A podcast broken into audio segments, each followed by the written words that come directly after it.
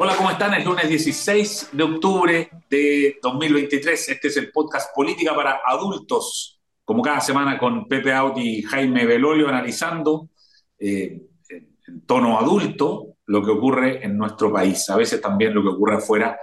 Eh, tenemos varios temas locales que tratar, por supuesto, pero una breve pasada por, eh, por lo que está pasando en el, en el, Medio Oriente, porque el día de hoy nos, nos enteramos con, con bastante conmoción, diría yo. Eh, conocimos un video de, una eh, chilena eh, que, es parte de los rehenes del grupo Hamas. Y, por tanto, aunque uno trate de salir y de olvidarse de esto, cada cierto tiempo uno se acuerda que hay chilenos pasándolo mal en este asunto. Y, yo creo que eso tiene un efecto, ¿no, Pepe, en la política local?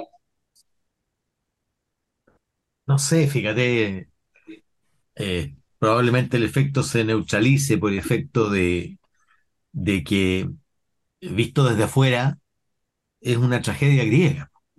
¿ah? Y, y, y, tenemos, tenemos parientes en, en, ambos lados, en protagonistas y antagonistas. ¿ah? Entonces, entonces es un... Eh, yo sufro con esto, sinceramente. ¿ah? Y sufro porque por la impotencia. Por la impotencia, porque por un lado tienes unos fanáticos religiosos que desconocen la humanidad del otro, y por otro lado tienes un, un, país que, que, ha avanzado en la última década ciegamente, sin preocuparse de construir condiciones de paz. Yo estuve allá en principios de los 2010 y, y lo que vi es el deseo de, de quienes gobiernan Israel de terminar obligando a salir. Es decir, un acoso que, que culmina con el vaciamiento del pueblo palestino de Israel. Y eso ha generado impotencia. Y, lo único que ha hecho es alimentar el, el, fundamentalismo islámico, el radicalismo y el terrorismo. De hecho, la Autoridad Nacional Palestina se ha debilitado a un punto casi de no retorno porque, porque mientras el gobierno israelí se cierra el diálogo, obviamente la autoridad palestina que, que quiere un camino de paz, digamos, que culmine con la, con la conformación de dos estados independientes, eh, el hecho de que ese camino se cierre, obviamente le abre camino al fanatismo, a, a, a la yihad, eh, y, y, es como una, bueno, como una tragedia griega. Es decir, como que todo camina hacia la destrucción. Y yo tengo alguna esperanza en, en, en la comunidad internacional, pero, pero francamente eh, el espacio es muy pequeño. Jaime, ¿cómo lo ves tú? Bueno, me, pasa un poquito parecido con, con Pepe, ¿no? Eh, no solo por la, por la experiencia personal de haber estado allá, de también tener familiares en, uno y otro, eh, grandes amigos y amigas en uno y otro. Y, mm, y, lo que más a problema es que el, el terrorismo de Hamas termina, eh, termina involucrando a todo Palestina y por tanto la respuesta finalmente de Israel también termina involucrando a Palestina. Y ahí tiene este, este gigantesco drama de mm, las personas que todavía están secuestradas por este grupo ter terrorista. Eh, y no sé si vieron, un, estaba el, el, otro día estaba Rafa Cavada, salió este video ayer, digamos, estaba transmitiendo en directo, eh, y de repente mientras está transmitiendo en directo caen seis misiles eh, en el lugar donde estaba. Eh, entonces, que, venían desde, desde la franja de Gaza, digamos, venían desde Hamas. Eh, entonces, e, esa, esa mm, como decir, esa angustia permanente que están viviendo todos quienes están allá, por supuesto que también se traslada hacia lo, los familiares de personas que están, que están acá. Eh, vimos que hubo una manifestación de 400 personas el fin de semana acá en, Chile, eh, que, no era, no, no, es pro jamás, ¿no? Lo que está diciendo es, pro Palestina en el sentido del reconocimiento de los dos países, que como bien dice Pepe, eh, es la causa que queda debilitada por culpa de la acción terrorista. La, la, acción de lo, de, del derecho internacional, de la ONU y etcétera, queda debilitada desde el punto de vista de eh, Mahmoud Abbas, queda debilitada por culpa del eh, carácter terrorista de, de, Hamas. Entonces, ¿cómo se desenvuelva eso? Eh, estamos como todos un poquito también expectantes de cuándo entra definitivamente vía terrestre Israel. Em, creo que una, obviamente es fácil decirlo desde acá a, miles de kilómetros, digamos, pero hay que tener ese, ese ultra cuidado de que no termine siendo después algo que se le dé vuelta al mismo Israel en su acción terrestre, digamos. Que, pero, de nuevo, es fácil decirlo de acá porque uno no está involucrado, digamos, ni, ni, en lo militar, ni tampoco tan profundamente en lo emocional como le ocurre a toda la población de allá. Eh, así que a mí me pasa que es, profundamente angustiante y, y, yo sé que hacer comparaciones siempre es malo, pero, pero cuando ocurre el, el caso de Rusia y Ucrania, eh, que también es dramático y se ve terrible, eh, aquí uno lo siente mucho más cercano, porque hay, muchas más personas más cercanas que están, que están allí, eh, que, lo viven, que tienen a sus primos, a sus hermanos, a sus familiares, eh, que no solamente han visitado muchas veces, eh, y, Israel y Palestina tienen además parte de la historia de la humanidad. Entonces yo creo que ahí esta guerra también es como un rasguño en eso, ¿no? Es un rasguño adicional, profundo, doloroso en la historia de nuestra humanidad. Y que duele, efectivamente duele mucho. Oye, estamos casi, casi en la víspera eh, del un nuevo aniversario del 18 de octubre, eh, a dos días de eso. Eh, y, ese, claro, es una historia que, que no se ha cerrado, claramente. nos damos cuenta que, que, eso que se abrió el 18 de octubre de 2019 sigue abierto y, y, y quizás con probabilidades de ser cerrado el 17 de diciembre o no, pero estamos exactamente en eso. ¿Cómo se vive este año, Pepe, esta comillas, efeméride del 18 de octubre. ¿Cómo lo ves tú? Mira, yo, yo creo eh, derechamente que no se abrió el 18 de octubre, sino que viene de siempre. No es que haya surgido algo completamente nuevo, sino que era algo que estaba ahí, por supuesto ignorado, eh, ninguneado a veces, con muchas señales previas que no queríamos ponerle la luz y que tampoco se va a cerrar. ¿ah? Eh, siempre está ahí eh, la, la, disputa civilización-barbarie, si tú quieres, la disputa entre eh, la pulsión autoritaria, la, la, la, rebeldía de base, la insatisfacción, porque bueno, es la vida social misma y por lo tanto, y yo siempre digo, no es que lo, novedoso del 18 de octubre eh, no es que haya descontento. Por supuesto, siempre hay descontento en la sociedad y eso, y eso provoca por lo demás el progreso de la sociedad.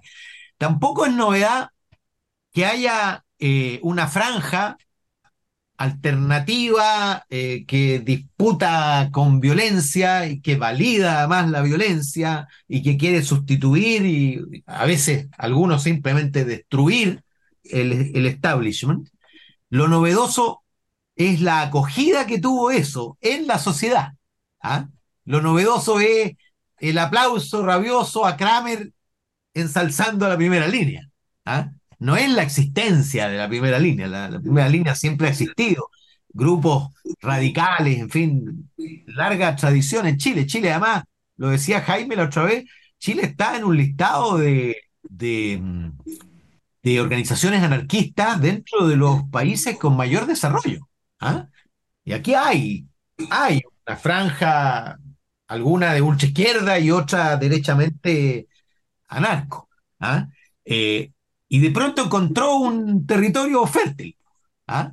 Ahora, eh, a mí me llamó atención la, no sé si viste, la, vieron la, la medición que ha hecho año tras año Criteria.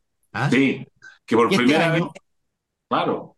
Claro, y que este año, eh, por primera vez, eh, el efecto, digamos, negativo del, del, estallido supera al positivo. Sin embargo, claro, de todas maneras es 45, es 45%.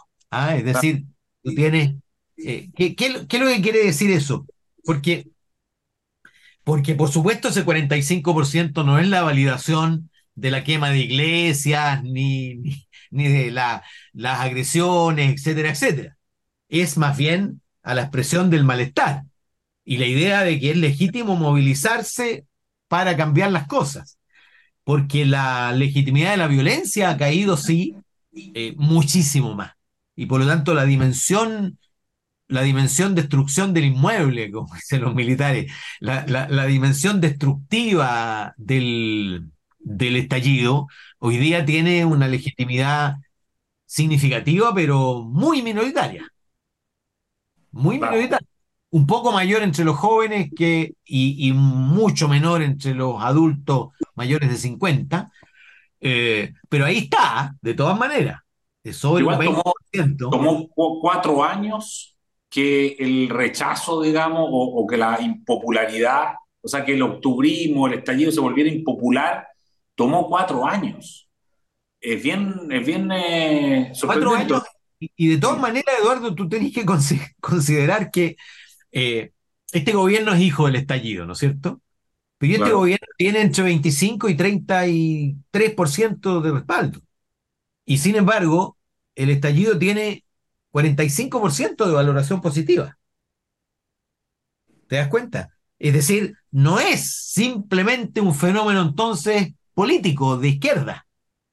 Es un fenómeno bastante más transversal. Bueno, y eso es en verdad la verdadera novedad del estallido. ¿ah? Que, unió una cantidad de causas increíbles. Yo recuerdo eh, eh, familiares míos eh, volviendo de esa manifestación multitudinaria que se habían retirado, claro, que se habían retirado cuando vieron entrar a una micro amarilla. ¿ah? Era parte de la reivindicación también, ¿ah? por supuesto contradictoria con muchas otras, eh, y ahí, de hecho, eh, mis familiares se fueron porque, por supuesto, eh, no, no coincidían con esa demanda ¿ah? de reconstrucción, de idealización de ese pasado tan terrible, donde ah. nos caíamos de la pisadera, ¿Ah? Claro, pero uno con el tiempo se acuerda más bien de lo, del periodo en que uno entraba por detrás y pasaba la moneda para que llegara mano por mano hasta el chofer.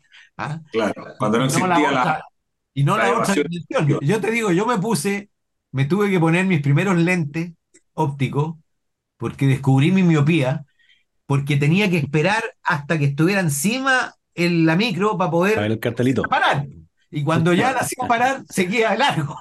¿Ah? Claro, claro. Sufrí mucho como estudiante secundario de eso. Oye, Jaime, en esta primera vuelta, ¿qué, qué, qué te pasa a ti con este, estos cuatro años del 18 de octubre? Pero una muy pequeña anécdota. Eh, yo, yo me di cuenta que era miope porque yo me, me ponía siempre en primera fila en el colegio porque me portaba medio mal. Y cuando entré en la universidad me ponía atrás, obviamente, y caché que no veía nada. Así que fue similar, digo. A ver, primero con respecto al, al, al 18. Em, era difícil eh, prever mientras nos tocó vivir ahí. A mí me tocó como parlamentario primero, igual que Pepe, y después eh, siendo ministro, ya había pasado un poco porque estábamos en la mitad de la pandemia. Pero las estelas del de, eh, estallido yo creo que continúan hasta el día de hoy. Y, quizás lo más, comillas, novedoso tenía que ver con esta justificación, no de grupos radicalizados que lo hacían siempre, sino que de los discursos que se daban, por ejemplo, dentro del mismo Congreso. Eh, ahí hay un artículo que hizo eh, Sebastián Soto, de hecho, eh, para, para, el CEP, si no me equivoco, que es, hizo un análisis de los discursos parlamentarios durante el estallido, es decir, desde el 18 de octubre en adelante. No sé si se acuerda Pepe, pero, pero a nosotros nos convocaron ese domingo, el 20, eh, a que votáramos para que se redujera el precio eh, del transporte, estos, los famosos 30 pesos, nos, convocaron para que votáramos. Y el Partido Comunista votó en contra de que se rebajaran los 30 pesos. Eh, era obvio, el día anterior habían pedido, digamos, la renuncia y estaban fomentando esto. Por primera vez veían con los ojitos en blanco de que Marx tenía la razón ¿ah? y el capitalismo se estaba autodestruyendo. estaban equivocados, digamos. Pero, pero el Frente Amplio se vio tentado a hacer lo mismo y estuvieron a milímetros de votar también en contra de que se rebajaran los 30 pesos. Es decir, en el fondo era aprobar y apoyar eh, la violencia y el desorden con el típico discurso de que todo es violencia. Entonces, como hay violencia eh, en la desigualdad, como hay violencia en el abuso, entonces también puede haberla en quemar una micro, en quemar un local, en saquearlo, en destruir los espacios públicos, hasta llegar a ya el, el epítome de eso, que es el que va y la pasa, y considerar que eso era una cuestión entretenida, bacán, que te podía pasar y súper divertida. claro, cuando lo dijo Carol Cariola era divertido porque a ella la aplaudían, pero si nos tocaba a nosotros, a mí a sacar la cresta, digamos, no iba a ser divertido. Entonces, esa, esa lógica como de, de juerga que algunos quisieron darle a el estallido, creo que impregnó eh, políticamente mucho durante eh, hasta, hasta marzo abril del 2020 con pandemia ya encima. Acuérdense que también eh, en, ese marzo, para el día del 8M, cuando Isquia Asich era presidenta del Colegio Médico, salió a decir que marchar era completamente segura, que no iba a pasar nada, eh, y los sectores más de izquierda decían que la pandemia era un invento de la derecha para que se desmovilizara el pueblo. De, eso estamos hablando, o sea, y, ese tipo de cosas eran creíbles y habían trending topics al respecto y era como... Eh, entonces, inverosímil. Eh, claro, que, hoy día es, como para reírse, ¿no? Pero, pero efectivamente eso era, era cosas que estaban pasando en ese momento allí. y, y, hoy día la estela del octubrismo es más bien negativa, particularmente para esas personas de clase media que vieron interrumpidas sus certezas, no solamente en el ámbito de su transporte, su pega, sino que también de, de esa proyección que tenían antes, para decirlo en sencillo, si antes sabían que si llegaban temprano a la pega, hacían lo que tenían que hacer, si iban a la hora que tenían que hacer, su pega era razonablemente segura. Eh, ya no, ya no es así. Entonces, esa incertidumbre ya por todas las otras razones que conocemos, no, no voy a meter más en eso, eh, el, el, octubrismo lo que hizo fue avivarla. Y yo veo que van a haber siempre intentos de volver a hacer renacer de las cloacas eh, las cucarachas malolientes, digamos, que quieran volver a destruirlo todo. ¿Por qué? Porque, bueno, siempre va a haber malestar. Eh, y, por ejemplo, hay quienes hoy día insisten, y esto lo comentábamos el otro día, ¿no? Insisten en la tesis de rechacemos todo lo que salga de la convención más allá del texto, es porque quieren esperar condiciones revolucionarias nuevas, es decir, octubrismo 2.0. Yo creo que hoy día las personas obviamente no, no, no comulgan con ruedas de carreta eh, y por tanto, eh, si bien creen que hay, y eso es interesante en el estudio de criteria, y nosotros en, la UNAP vamos a sacar otro el, miércoles, no se los puedo soplar entero, pero, pero es similar, en que ven que hay condiciones o ven que las materias que siguen vigentes del 2019 no se han respondido aún, es decir, materias sociales, en pensiones, en salud, en educación, eh, en salario, en creación de trabajo. O sea, todo eso sigue vigente, por tanto te dicen como con más distancia de que podría haber otro. Ellos no quieren participar, ellos no quieren validar la violencia, pero podría haber otro. Y el gobierno creo que es clave, termino con eso, lo que vaya a hacer ahora, el presidente va a estar afuera, eh, y obviamente que les es incómodo esto porque, como decía Pepe, son hijos del de, eh, el estallido, pero al mismo tiempo no quieren que les quede la embarrada eh, a dos días de empezar los Panamericanos, eh, con prensa internacional en todas partes, que les quede la embarrada de nuevo y no sepan qué hacer en Plaza Italia y alrededor.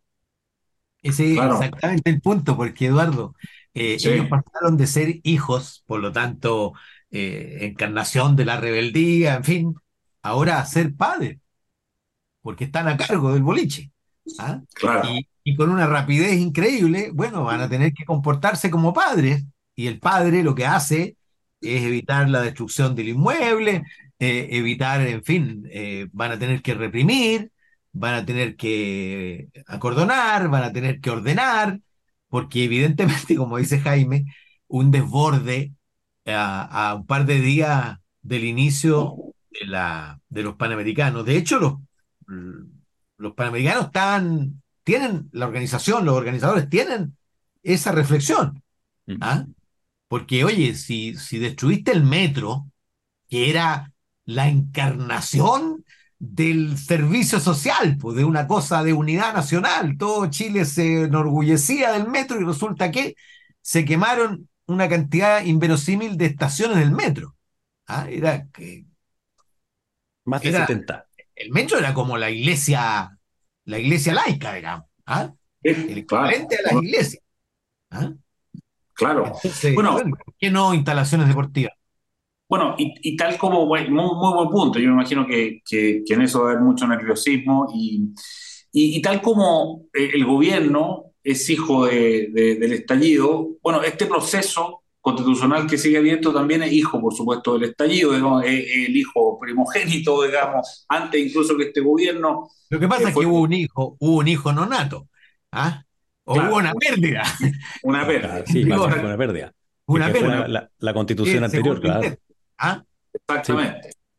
Ahora, bueno, entonces, pero, pero ¿qué pasa con eso? O sea, cuando uno mira la encuesta y uno dice el 55% ya no valora el 18 de octubre, es posible que uno pueda estirar los números así de una manera eh, un poco artificial, pero decir, mira, si hay un cierto cambio de clima de opinión pública respecto de eso, ¿podría esto proyectarse hacia el, eh, hacia el 17 de diciembre, digamos? ¿Cómo estás viendo tú, Pepe, que evoluciona la opinión pública eh, justo, que va a tener que votar justo dos meses después de la efeméride, si es que cierra o no cierra este, este, este periodo, este proceso que se abrió. Yo creo que, que, no ha habido eh, la, eh, comillas, evolución de la opinión pública y que de alguna manera esto va a estar congelado hasta eh, muy cerca del 17 de diciembre. Porque, bueno, para americanos mediante, campaña de Teletón mediante, ¿ah? finalmente el espacio va a ser bastante reducido. Yo creo que la, la franja va a ser en la práctica el instrumento determinante y, ahí va a depender muchísimo de, quiénes son los actores. Yo no creo que la política esté en condiciones de convencer a la ciudadanía. ¿Ah? Estoy dando un consejo gratuito. Eh, yo creo que si, si no tiene un carácter ciudadano de nuevo, el apruebo, como lo tuvo el rechazo, eh, se van a consolidar las cifras actuales. Porque, porque la cifra actual tiene que ver con una combinación, un componente muy fuerte de indiferencia. ¿Ah? De indiferencia frente a lo que ocurra. Y, y, de, y también entre indiferencia y desesperanza. En el sentido de indiferencia de que en realidad no me interesa porque no me va a cambiar nada de la vida esto. Más encima, con esto una excusa para que no aborden los problemas que verdaderamente me, me, conmueven. Eh, entonces, por un lado, esa indiferencia, eh, y por otro lado, también una cierta desesperanza. Estos gallos no son capaces de ponerse de acuerdo en una cuestión tan mínima. ¿ah? Eh, eso es lo que hace, creo yo, que tú tengas una, un, una relación hoy día de 2 a 1 casi, casi de 65-35 si tú excluyes el 20 y algo por ciento que no se pronuncia, ¿ah? y que no es tan alto porque tú tenés que pensar que la participación nunca es del 100%, ¿ah? y por lo tanto los que no tienen opinión, ahí está la mayoría de los que no van a votar finalmente. ¿ah? Eh, entonces, eh, yo yo todavía no tengo mi pronóstico. ¿ah? No tengo mi pronóstico porque, porque creo que creo que tiene una incertidumbre, tiene un nivel de incertidumbre. ¿ah? Eh, creo de todas maneras sí que el resultado va a ser más estrecho de lo que, de lo que dicen las cifras. Y si se llega a dar vuelta va a ser todavía más estrecho. ¿ah? Eh, y desde ese punto de vista, mi, mi, si tú quieres, mi, mi desesperanza es que no se va a resolver como yo esperaba se resolviera. Es decir, con un, con un verdadero consenso, con una maciza y mayoritaria votación, de manera que reemplazáramos una constitución que, cuyo principal problema no es el texto, sino que el contexto, es decir, la falta de credibilidad en ella y la falta de respeto a la constitución. Y entonces, claro, el sentido que tenía cambiar la constitución era cambiarla por algo que efectivamente tenga legitimidad máxima y respeto máximo, sobre todo. ¿ah? Y entonces el que le falte el respeto eh, queda la ilegitimidad. Y yo creo que estamos lejos de poder conseguir eso. Me encantaría que se pudiera, pero, pero soy, o sea, pensé que se podía antes, pero creo que estamos caminando eh, a chocar con el iceberg. Mm. Jaime. Mira, yo creo que todavía no entramos a la etapa final final. Las últimas elecciones, sobre todo cuando es con voto obligatorio, eh, se definen de alguna manera también como antes, ¿no? La última semana. Eh, hay, un grupo relevante que, que te ayuda a cuajar hacia un otro lado. Pero eso significa que antes de que cuaje algo, hiciste el mise en place, hiciste la mezcla, le echaste un poquito de agua y después cuajó para uno por otro lado. Entonces, eh, y esa es la parte que es mala hoy día. ¿ah? La, preparación de los ingredientes hoy día se ve mala. Eh, veo que, la, la, como comentábamos la semana pasada, la, el oficialismo, y particularmente la izquierda, tomó la decisión de que va a rechazar. Y, han buscado excusas para volver a decir que quieren hacerlo. O sea, cuando Macaya, por ejemplo, le ha preguntado a la, presidenta del Partido Socialista, dígame, ¿cuáles son las cosas que rechazan? La, respuesta es, no es una lista de supermercados. Bueno, pero ¿cuáles son? Eh, en estos días he visto también una, campaña que, está haciendo obviamente la, izquierda más radical, eh, que, que, dice una serie de cosas que son, son mentiras, ¿no? Que, expresamente son mentiras, que se habían salido ya del, del, texto. Entonces dicen no a la constitución. Eh, obvio, lo que vieron ahí es que hay un malestar que se refleja en que personas simplemente no quieren saber nada del proceso, no es su prioridad, y por tanto yo creo que harto del rechazo sigue siendo un rechazo a la política, sigue siendo un rechazo a, estamos mal, y como estamos mal, entonces rechazo, como me dijeron a mí en varios, varias entrevistas que me ha tocado hacer últimamente. Em, y, entonces concuerdo con Pepe que eh, esto no puede ser la campaña de la política, porque eh, no, no, va a funcionar, digamos, te van a cambiar el canal, digamos, no, no, no te van a escuchar esa parte. Pero hay una etapa previa, que es la etapa actual, ahora. Eh, más allá de eh, que en los márgenes se cambie la propuesta, eh, hay todavía un 37%, dice Criteria, 34% también dice UDD, de personas que se autoidentifican dentro de la centro derecha y la derecha que están diciendo que votan rechazo. 37%. Eso es mucho. Sí, pero el 37% de quienes se identifican como derecha. Exacto, exacto. Se identifican como derecha el 20%. Es menos, es menos, pero, pero, pero es un tercio de ellos. Ah. Eh, y, uno lo que debería tener ahí eh, es, tener mucho menos de esas personas, digamos. Eh, y entonces ahí hay un público que por supuesto uno tiene que ir a buscar porque además un tercio dice que ya rechaza y otro tercio dice que no sabe.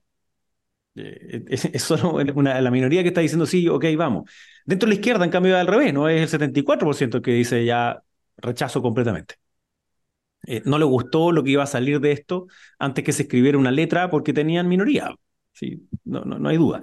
Entonces, ahí hay un público que hay que buscar, igual que aquellos que no se identifican con ninguno de los sectores, que eh, es un 47 que dice no sé, eh, un 41 que dice rechazo. Entonces, la primera etapa yo creo que está bien que haya mensaje hacia sectores que antes votaron rechazo con mucha fuerza. Eh, y ahí está bien lo que hace eh, Sichel, está bien lo que está haciendo José Antonio Cast, eh, hace bien también lo que ha dicho obviamente el presidente Piñera, el presidente Frey, que tiene que ver con, yo creo que esto si se gana de alguna manera es si es que se percibe que continúa la incertidumbre, si es que continúa la discusión constitucional. O se agrava la incertidumbre. Hoy día la preocupación que me ha tocado ver también mucho es, pega, trabajo, a mil. El trabajo hoy día es la prioridad uno entonces, cuando te hablan de seguridad, no es solamente delincuencia, sino que ahora también es trabajo, muy de la mano. Entonces, si, si es posible vincular trabajo, seguridad, en el sentido amplio, con cerremos este ciclo para que luego puedan haber mejores condiciones para crear nuevos empleos, para mantener los que están eh, y para que nos pongamos a discutir los temas que a las personas más le urgen, yo creo que tenemos una chance de, de poder hacerlo. Por supuesto que era mucho mejor, más fácil y sigue siéndolo cuando esto es más transversal, porque tienes la réplica, digamos, comunicacional eh, de, sectores que no tenéis que preparar previamente. Y mm, eh, bueno, no, solamente quiero, quiero que se apruebe, sino que eh, yo sí voy a, empujar para que eso ocurra. se ve difícil, pero bueno, hay, hay que hacerlo, hay que hacerlo, creo que es mucho mejor para Chile que así ocurra. y, espero que estos últimos días que quedan, esos cambios marginales sean relevantes. Hoy día mismo se aprobó que el Estado Social de Derecho pasara al artículo 1, eh, que son de nuevo cosas que para algún sector de la izquierda eh, puede ser relevante. Eh, y, lamentablemente yo veo de nuevo que se caen estas contradicciones, así como la vez pasada les conté que cuando se quiso votar, volver a lo que hoy día dice la Constitución sobre que la ley protege la vida del que está por nacer, la izquierda votó en contra de que quedara tal como está hoy. ¿Para qué? Para tener ese argumento de decir se está poniendo en riesgo. Voy a tomar una decisión. Yo espero que cambien esa decisión espero que se la, que, se la jueguen por otra cosa eh, y no por mantener en la incertidumbre el proceso constituyente, porque simplemente creo que no, da para un tercero eh, y nos vamos a estar farrando una oportunidad muy grande. Ahora, Kass ya había tomado esa decisión y por lo tanto ya había anunciado que iba a vetar eso. Ahora, el punto, el punto creo yo va a ser que tú vas a tener un oficialismo, o las fuerzas oficialistas, de izquierda, en fin, van a intentar transformarla en un plebiscito a Cast y, y, los republicanos que van a tratar de transformarlo en un plebiscito a Boris. A Boris. ¿Ah? Eh, y, y, ahí va a ser esa. Ahora, eh, es mucho más fácil eh, cuando tú quieres aprobar, cuando el, el, el, plebiscito lo dirige quien quiere aprobar, claro, es un plebiscito a él. ¿ah? Por eso fue un plebiscito a Boric, la, la, la convención anterior, digamos. ¿ah? Era el gobierno que quería aprobarla para que su programa se llevara a cabo, en fin. ¿ah? Exacto, y ahora tú crees que Boric. Por lo tanto, ahora, ahora va a tener mucho más carácter de plebiscito a Cast, que ha tomado además un liderazgo muy, muy, muy fuerte, o sea, en, en, en la derecha eh, claramente, por supuesto, hay dirigentes políticos importantes como Javier Macaya, en fin, pero, pero el nivel de conocimiento y de, y de simbolización, digamos, además, a eso va a contribuir el adversario, naturalmente, que va a focalizar sobre, sobre Cast, no sobre Macaya. ¿ah? Eh, y, por lo tanto va a tener más cara de plebiscito a, a Cast que de plebiscito a Boris, auguraría yo. ¿Tú crees que el ¿Ah? presidente no va a tomar posición? yo creo que va a ser eh, suave. Es decir, no va. Eh, además, no está, no está Jackson para decir que su programa depende, que su programa depende del resultado del plebiscito. De que se rechace la que viene. Claro. que rechace, efectivamente. Ahora, yo creo que está, entre paréntesis, yo creo que está cometiendo un error gravísimo la ministra, no sé si es decisión de la ministra o del gobierno, de congelar el trámite de la reforma previsional a la espera del plebiscito, como si la reforma previsional fuera súper popular. ¿ah? Eh, yo creo que están completamente equivocados de nuevo. ¿ah? Y, y acaba de anunciar esto. Y, lo hicieron antes también, ¿no? Eh, antes también la congelaron ah. a, la, a, la, expectativa de que se aprobara la nueva constitución y por tanto que pudieran hacer solo un sistema de reparto. Y ahora teóricamente ya nos están diciendo si se llega a rechazar, van a decir, ah, ven, los chilenos no quieren que haya capitalización en las cuentas individuales. Les tengo una mala noticia, eso no es así, digamos. Oye, ya, interesante. Vamos a atravesar entonces por, el, por, por este aniversario, con, ah, en la víspera de, de, de, los Juegos Panamericanos, y a la vuelta de eso nos vamos a poder encontrar y además vamos a tener el, el resultado de la primera vuelta de la elección en Argentina, así que el próximo programa va a estar muy entretenido porque va a haber harto que hablar se, nos olvidó también decir sobre, sobre Novoa que ganó en, en, Ecuador, que al menos es, un, ah. Es una derrota al correísmo. Yo no diría que es un triunfo de lazo, pero es una derrota al correísmo al menos. ¿Qué otro dato para meter en la juguera? Oye, interesante. El próximo, la próxima semana volvemos a encontrar aquí en eh, el, eh, podcast Política para Adultos. Gracias, Pepe Out. Gracias, Jaime. gracias. Por, por estar ahí. El libero. La realidad como no la habías visto. Haz que estos contenidos lleguen más lejos haciéndote miembro de la red Libero.